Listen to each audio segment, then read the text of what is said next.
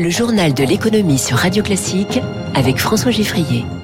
Radio Classique passe l'économie au scanner en trois titres. Une inflation à 7% aux États-Unis. Joe Biden continue de minimiser, mais la Réserve fédérale s'inquiète publiquement. Un délai triplé, un budget quadruplé. Le PR de Flamanville continue de s'écrire au futur.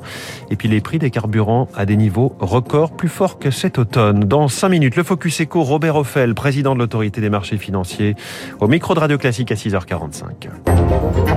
Le journal de l'économie sur Radio Classique.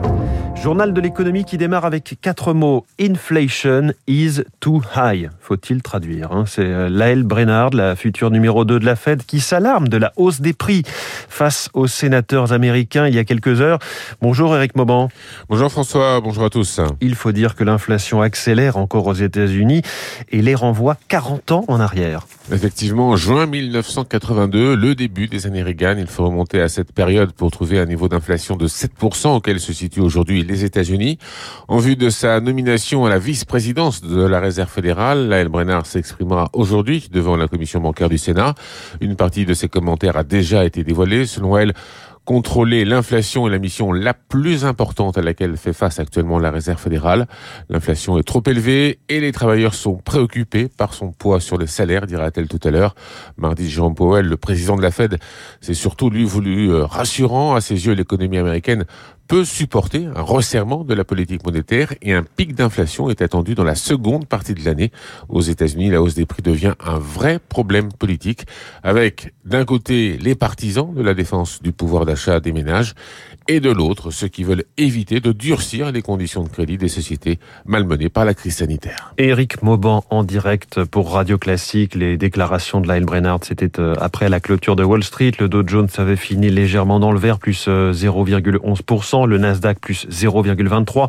Hausse du CAC 40, également plus 0,75 à 7237 points. À Tokyo, le Nikkei, lui, de son côté, est dans le rouge, hein, moins 0,93%. On ne sait même plus comment annoncer les retards sur le chantier de l'EPR de Flamanville. Dernier report en date communiqué hier matin par EDF. La mise en route ne sera pas cette année, fin 2022, mais au deuxième trimestre 2023. Raison principale évoquée euh, par le géant de l'électricité, les impacts du Covid sur les capacités industrielles. Mais ce retard a aussi un surcoût, 300 millions d'euros, ce qui porte euh, la facture totale à 12 milliards 700 millions d'euros selon EDF. Ce nouveau couac peut-il mettre à mal la filière? Les réponses pour Radio Classique d'Eric Kioch. Un coût quatre fois supérieur et un retard de dix ans par rapport au projet initial, le chantier de Flamanville qui accumulait les problèmes de conception et d'exécution semble maudit. Pourtant, l'économiste François Lévesque, spécialiste du nucléaire, reste optimiste. Le PR finira par produire de l'électricité. Pour moi, le scénario maudit, c'est pas du tout de production et donc un arrêt. On n'est pas sur ce scénario-là. Car les centrales EPR marchent. La Finlande a inauguré la sienne fin 2021 malgré 12 ans de retard.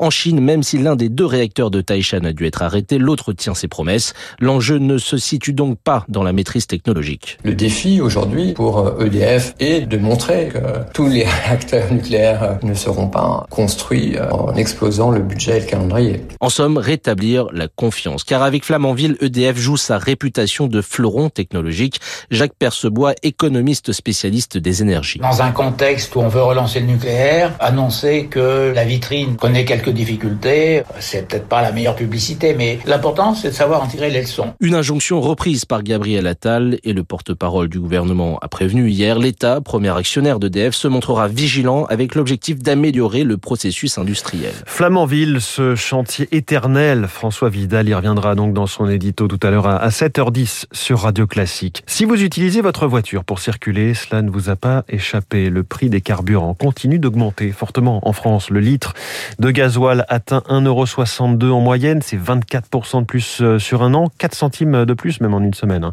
Même tendance pour le samplon 95, 1,70€ le litre, autre record euh, selon le site carbu.com. Des prix bien plus élevés que ceux qui avaient déclenché le mouvement des Gilets jaunes et on va le voir avec Émilie Vallès, le geste du gouvernement cet automne, cette prime inflation de 100 euros ne résout pas le problème.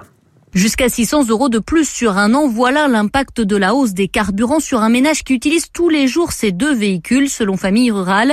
Dominique Marmier, président de l'association. La voiture individuelle, c'est le seul moyen de déplacement. C'est presque un plein par semaine pour aller au travail, pour aller en course, pour mener les enfants à l'école. Bon, le chèque euh, Castex, hein, le chèque inflation, comme on peut l'appeler, c'est bien, mais le carburant est, est, toujours à la hausse. Donc les 100 euros, ils sont consommés depuis longtemps. Et puis ça prend pas en compte aussi l'inégalité territoriale. Quand on habite dans les territoires ruraux, euh, les déplacements sont le double par rapport aux urbains. Les hausses à la pompe s'expliquent en partie par la reprise économique et une demande forte et les prix devraient se maintenir à ce niveau élevé. Olivier Gantois, président de l'Union française des industries pétrolières. Il est tout à fait possible que ça s'installe. Si l'économie reste au niveau actuel, la demande pétrolière restera au niveau actuel et donc les prix resteront soutenus. D'autant que, en regard de ça, il y a ce qu'on pourrait appeler une discipline des producteurs de pétrole brut qui ont reconduit leur accord pour le mois de février qui consiste à limiter les hausses de production de manière à ce qu'il n'y ait pas un excédent de pétrole brut sur le marché mondial. Si on veut limiter la facture, il faut donc réfléchir à réduire sa consommation de carburant, poursuit Olivier Gantois,